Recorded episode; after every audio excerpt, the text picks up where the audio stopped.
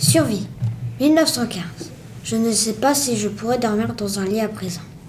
On est habitué à coucher par terre ou sur la paille qu'on peut en trouver. Il y a bien des mois que je ne suis pas déshabillée. Et j'ai enlevé mes souliers cette nuit pour dormir. Il y avait au moins 15 jours que je ne les avais pas quittés.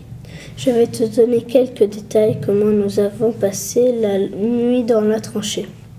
Celle que nous avons occupée a une longueur de 100 mètres à peu près, construite à la lisière d'un petit bois à 3 mètres en dedans. Elle est profonde d'un mètre, la terre rejetée en avant, ce qui fait que l'on peut passer debout sans être vu. La largeur est généralement de 15 cm et l'on fait de place en place des endroits un peu plus larges de façon à pouvoir se croiser quand on se rencontre.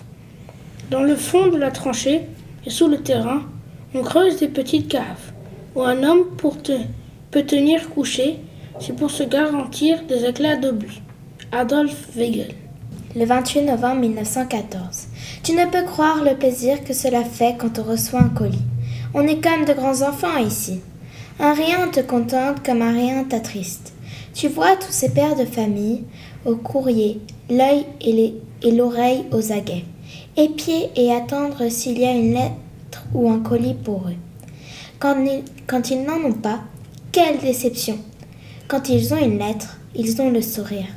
Vivement, ils la décachettent, avidement, la parcourent, pendant que, d'un revers de main, ils écrasent la larme qui était au coin de l'œil, ton ami.